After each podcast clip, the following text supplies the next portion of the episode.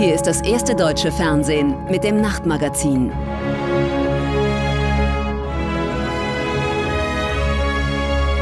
Heute im Studio Michael Paweletz.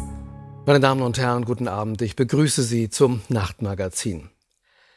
Die Lage ist ernst, die NATO bereit, so könnte das Fazit des NATO-Gipfels, der heute zu Ende ging, lauten. Hier nochmal die geplanten Maßnahmen. Mehr Soldaten in hoher Einsatzbereitschaft statt 40.000 300.000. Zahlreiche schwere Waffen sollen ins Baltikum und nach Polen verlegt werden und Finnland und Schweden können in die NATO eintreten. So wird das westliche Militärbündnis wohl immer mehr zu dem, was Moskau so gar nicht passt. Eine militärische Macht, die den grenzüberschreitenden Ansprüchen des russischen Präsidenten Einhalt gebieten könnte. Russlands Außenminister Lavrov reagierte scheinbar gelassen. Gute Stimmung beim Treffen der Außenminister von Russland und Belarus und Spotten über die neue NATO-Strategie. Ich stimme Präsident Putin zu. Der eiserne Vorhang senkt sich praktisch schon. Sie sollen drüben aber bloß vorsichtig sein, dass sie sich nichts einklemmen. Aber der Prozess hat begonnen.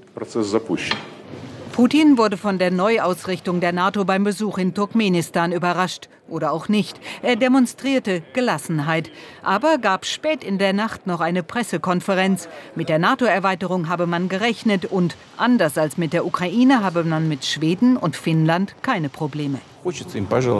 Wenn Sie in die NATO wollen, bitteschön. Sie müssen nur klar verstehen, früher gab es keine Bedrohung für Sie, aber jetzt, sobald dort Militär stationiert wird, werden wir gezwungen sein, spiegelbildlich zu reagieren.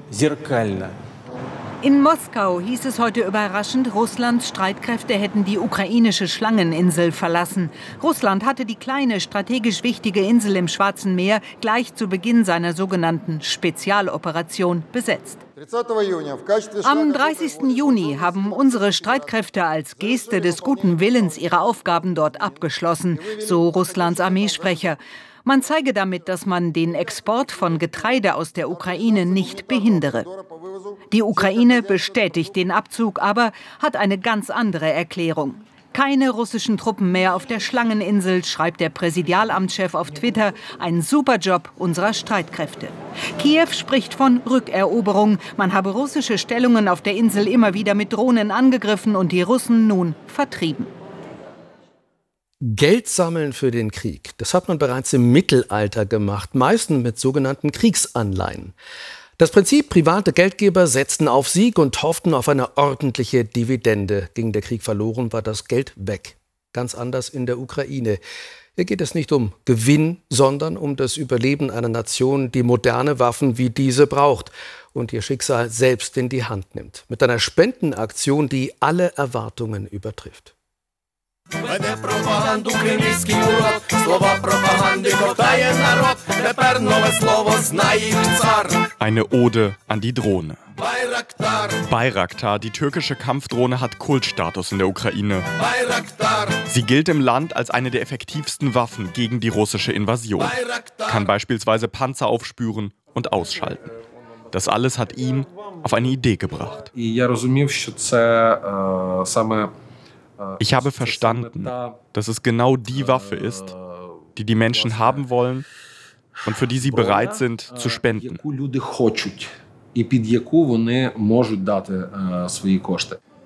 Und so hat Serhii Pritula eine Spendenaktion gestartet für drei Bayraktar-Drohnen. Eine kostet knapp 5 Millionen Euro. Pritula ist ein Star. Er war einer der bekanntesten TV-Moderatoren der Ukraine Seit 2014 leitet er eine gemeinnützige Stiftung, unterstützt damit das ukrainische Militär bei der Verteidigung gegen Russland. Doch so groß wie jetzt war die Resonanz noch nie. Egal, wen wir hier fragen, fast alle sind Pritulas Aufruf gefolgt. Alle meine Freunde haben gespendet. Wir helfen unserer Armee. Seit Kriegsbeginn spende ich immer wieder für die Drohnen. Immer so viel, wie ich gerade habe. Anna Gwozdjar kümmert sich in der Stiftung darum, dass alles, was an der Front gebraucht wird, auch dort ankommt. Die breite Unterstützung für ihre Crowdfunding-Kampagne stehe symbolisch für die Haltung der ukrainischen Gesellschaft. Menschen verzichten auf Kaffee, auf Brötchen, haben dafür Geld für die Drohnen gespendet, weil sie daran geglaubt haben, dass wir es gemeinsam schaffen. Das war eine Art Test, wie viele wir wirklich sind im Kampf gegen Russland. Offensichtlich sehr viele. Nach drei Tagen ist Geld für vier Kampfdrohnen zusammengekommen, etwa 20 Millionen Euro. Als Bretula das verkündet, ringt er mit den Tränen. Ebenfalls gerührt zeigt sich der Drohnenhersteller, will das Spendengeld nicht annehmen, stattdessen drei Drohnen kostenlos in die Ukraine schicken. All das hilft, aber den Krieg entscheiden, das betont Außenminister Kuleba mit Gips am Bein, kann die Ukraine nur mit schweren Waffen aus dem Westen. Uh, Jede Woche an Entscheidungsprozessen bedeutet mehr getötete Menschen und mehr besetztes Land in der Ukraine. Je früher wir das bekommen, was wir brauchen, desto schneller können wir die russische Armee im Osten aufhalten und dann unser Staatsgebiet zurückerobern. Mit militärischer Hilfe Russland besiegen, das will auch das Team um Serhii Pritula. Ein Einsatz, für den er sich mehr Unterstützung aus dem Westen wünscht. Scheut euch nicht, unsere freiwilligen Organisationen zu unterstützen, weil ihr denkt, oh Gott, ich könnte für etwas spenden, das tötet. Nein, verdammt, gebt uns etwas, das uns schützt. In der Ukraine herrsche seit dem 24. Februar eine andere Zeitrechnung, sagt uns Britula zum Abschied. Sie wird nicht mehr in Stunden gemessen, sondern in Menschenleben. Abtreibung, Waffen und heute Klimaschutz. Drei Themen, bei denen das höchste amerikanische Gericht, das Supreme Court, den Lauf der Geschichte im Sinne der Republikaner zurückzudrehen scheint. Heute mit einem Urteil, das es der amerikanischen Umweltbehörde EPA nicht mehr erlaubt, für den CO2-Ausstoß von Kraftwerken Vorschriften zu erlassen. Zum Abschluss des Sitzungsjahres erlässt der Supreme Court noch einmal ein Urteil mit weitreichenden Folgen.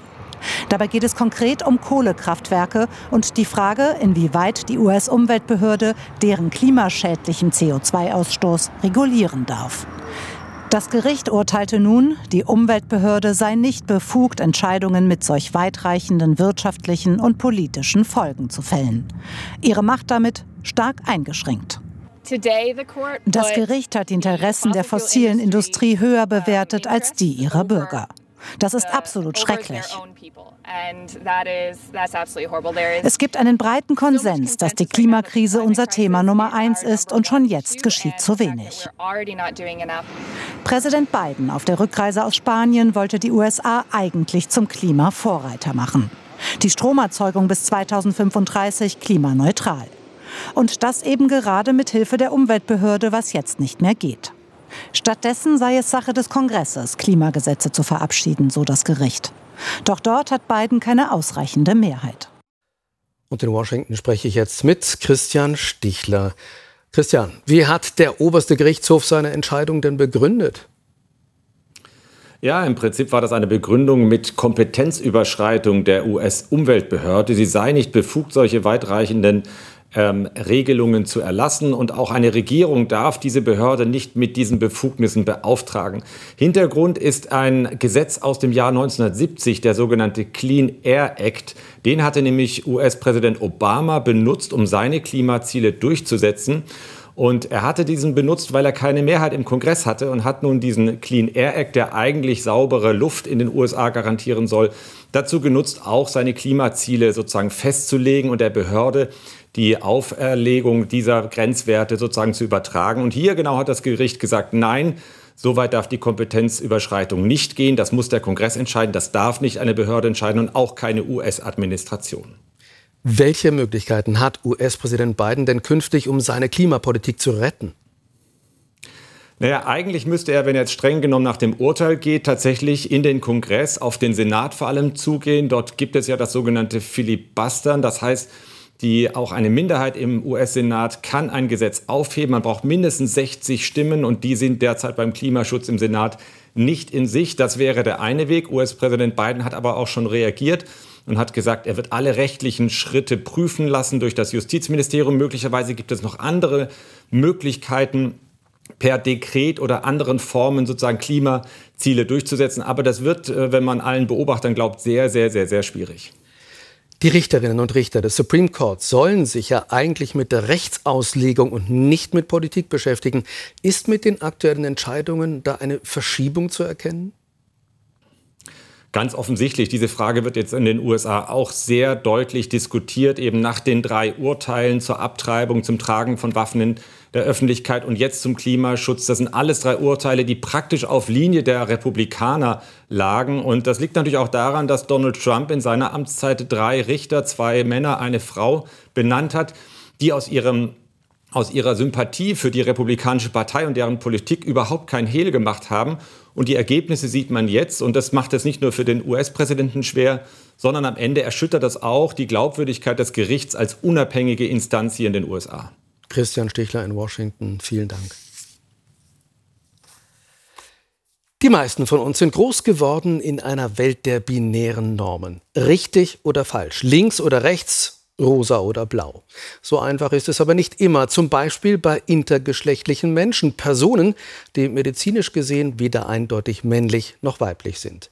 Möchten Intermenschen sich selbst für ein Geschlecht entscheiden, sieht das geltende transsexuellen Gesetz hohe Hürden vor. Bisher. Das soll sich ändern. Heute stellte die Regierungskoalition den Entwurf für ein Selbstbestimmungsgesetz vor. Für sie ist heute ein wichtiger Tag. Transmenschen und Menschen, die sich keinem Geschlecht zugehörig fühlen, fordern seit langem mehr Selbstbestimmung. Denn wenn sie ihren Geschlechtseintrag oder ihren Vornamen im Ausweis ändern lassen wollen, müssen sie sich bisher einem aufwendigen Verfahren mit Begutachtung unterziehen. Diese Begutachtung ist eine sehr beschämende, demütigende Angelegenheit. Sie ist teuer, sie ist äh, sehr grundrechtsintensiv, also sie greift in unsere Selbstbestimmungsrechte und in unsere Würde ein. Dabei werden Ihnen viele entwürdigende Fragen gestellt, zum Beispiel zur Wahl der Unterwäsche oder zu sexuellen Vorlieben. Wir hoffen sehr, dass sich das demnächst ändert. Die Ampel hat das im Koalitionsvertrag versprochen. Die Familienministerin und der Justizminister gehen es nun an. Es wird Zeit, dass wir die rechtlichen Rahmenbedingungen an die gesellschaftliche Realität anpassen. Die Eckpunkte zum neuen sogenannten Selbstbestimmungsgesetz sehen vor, Ab 18 soll eine Änderung des Geschlechtseintrags oder Vornamens künftig ohne Gutachten beim Standesamt möglich sein. Bei unter 14-Jährigen sollen Eltern bzw. Sorgeberechtigte die Änderung vornehmen lassen können. Ab 14 sollen Betroffene das selbst veranlassen können, mit Zustimmung der Eltern. Wenn die dagegen sind, soll ein Familiengericht entscheiden. Besonders dieser Punkt löst bei der Union Unbehagen aus. Das werden wir sehr äh, kritisch prüfen natürlich, weil es natürlich im Zweifel heißen würde, dass dann die äh, Kinder gegen den elterlichen Willen hier ihr Geschlecht anpassen können. Der Justizminister sieht da allerdings kein Problem. Und der Maßstab des Kindeswohls ist hier eben auch der ganz normale, gewöhnliche Maßstab, den die Familiengerichte anlegen. Noch dieses Jahr, so der Plan der Regierung, soll aus den Eckpunkten ein Gesetzentwurf werden kostenlos. Das ist, wenn es um Corona-Tests geht, so gut wie vorbei. Der Grund? Seit heute sind Gratis-Bürgertests auf bestimmte Gruppen beschränkt. Alle anderen müssen zahlen, und zwar mindestens drei Euro. Die Argumente des Gesundheitsministers, die Kosten für die Steuerzahler seien zu hoch und der Aufwand für die Anwendung der neuen Testregeln sei überschaubar. Doch so einfach, wie sich der Bundesgesundheitsminister das vorstellt, ist es wohl nicht, wenn die neue Testverordnung auf die Realität trifft. Nur noch sechs Abstriche bis zum Mittag statt wie bisher 50. Konstanze Kottmann hat in ihrem Kölner Testzentrum an Tag 1 der neuen Verordnung nur wenig zu tun. Sie findet die neuen Regeln in erster Linie verwirrend. Also ich fühle mich so, dass ich ähm, im Moment die Leute nicht optimal beraten kann, weil ich es selber noch nicht weiß, es noch mal lesen muss, das dann praktikabel umsetzen muss. Aber ich denke, viele werden abgeschreckt sein und gar nicht kommen. Die Regeln sind komplexer geworden. Für manche Menschen bleiben die Corona-Tests weiterhin kostenlos. Dazu gehören unter anderem Besucher in Krankenhäusern und Pflegeeinrichtungen, pflegende Angehörige, Haushaltsangehörige von nachweislich Infizierten. Andere zahlen nun 3 Euro, zum Beispiel Menschen, die auf eine Familienfeier oder ein Konzert gehen wollen oder die eine rote Corona-Warn-App haben. Wer Symptome hat, soll zum Hausarzt oder muss den Test komplett selbst zahlen. Der Preis könnte je nach Testzentrum zwischen 9,50 Euro und 12,50 Euro liegen. Wer welche Voraussetzungen erfüllt, das sollen die, die testen, selbst prüfen, sagt der Bundesgesundheitsminister. Der Aufwand ist überschaubar. Man dokumentiert auf einem Formblatt, was man aus dem Netz herunterladen kann, das können die Testzentren machen, dass man diese Kriterien erfüllt. Und das unterschreibt man. Somit wäre es gezielter Betrug, wenn man lügt. Ärzteverbände dagegen sprechen von einem Bürokratiemonster. Das Problem ist, äh, dass natürlich jeder versuchen wird, die drei Euro zu vermeiden oder das Bezahlen zu vermeiden für diese Tests. Und äh, ich nicht feststellen kann, ob jemand tatsächlich seine Oma im Krankenhaus besucht, ob er tatsächlich am Abend ins Konzert gehen will. Und ich glaube, wir können jetzt nicht in den Praxen anfangen, äh, die Tickets für die Abendveranstaltung zu prüfen. Die kassenärztlichen Vereinigungen in Deutschland gehen nun auf Konfrontation mit dem Bundesgesundheitsminister. In einem Brief, der dem WDR vorliegt, erklären sie, dass sie die Richtigkeit der Abrechnungen nicht ansatzweise prüfen und deshalb, Zitat, Bürgertests nicht mehr abrechnen und auszahlen könnten. Und das ab sofort. Aachen ist der Ort, in dem jedes Jahr das größte Reitturnier der Welt stattfindet, der Concours Hippique International Officiel. Die deutsche Abkürzung, die dürfte Ihnen bekannter vorkommen, CHIO. Für heute Abend angesetzt der Nationenpreis im Springreiten und die deutsche Nationalmannschaft mit André Thieme, Christian Kuckuck, Jana Friederike Meyer-Zimmermann und die in Belgien lebende Jana Vargas belegte am Ende Platz 1. Jubel statt Parcours. Schlussreiter und Europameister André Thieme muss im zweiten Umlauf gar nicht mehr ran. Der deutsche Sieg steht schon vorher fest. Ich glaube, können alle super stolz, super happy sein und ich natürlich auch. Bundestrainer Becker verzichtet auf einige seiner Stars. Vor stimmungsvoller Kulisse im verregneten Aachen überzeugt die deutsche Mannschaft aber allen voran Janne Friederike Meyer-Zimmermann.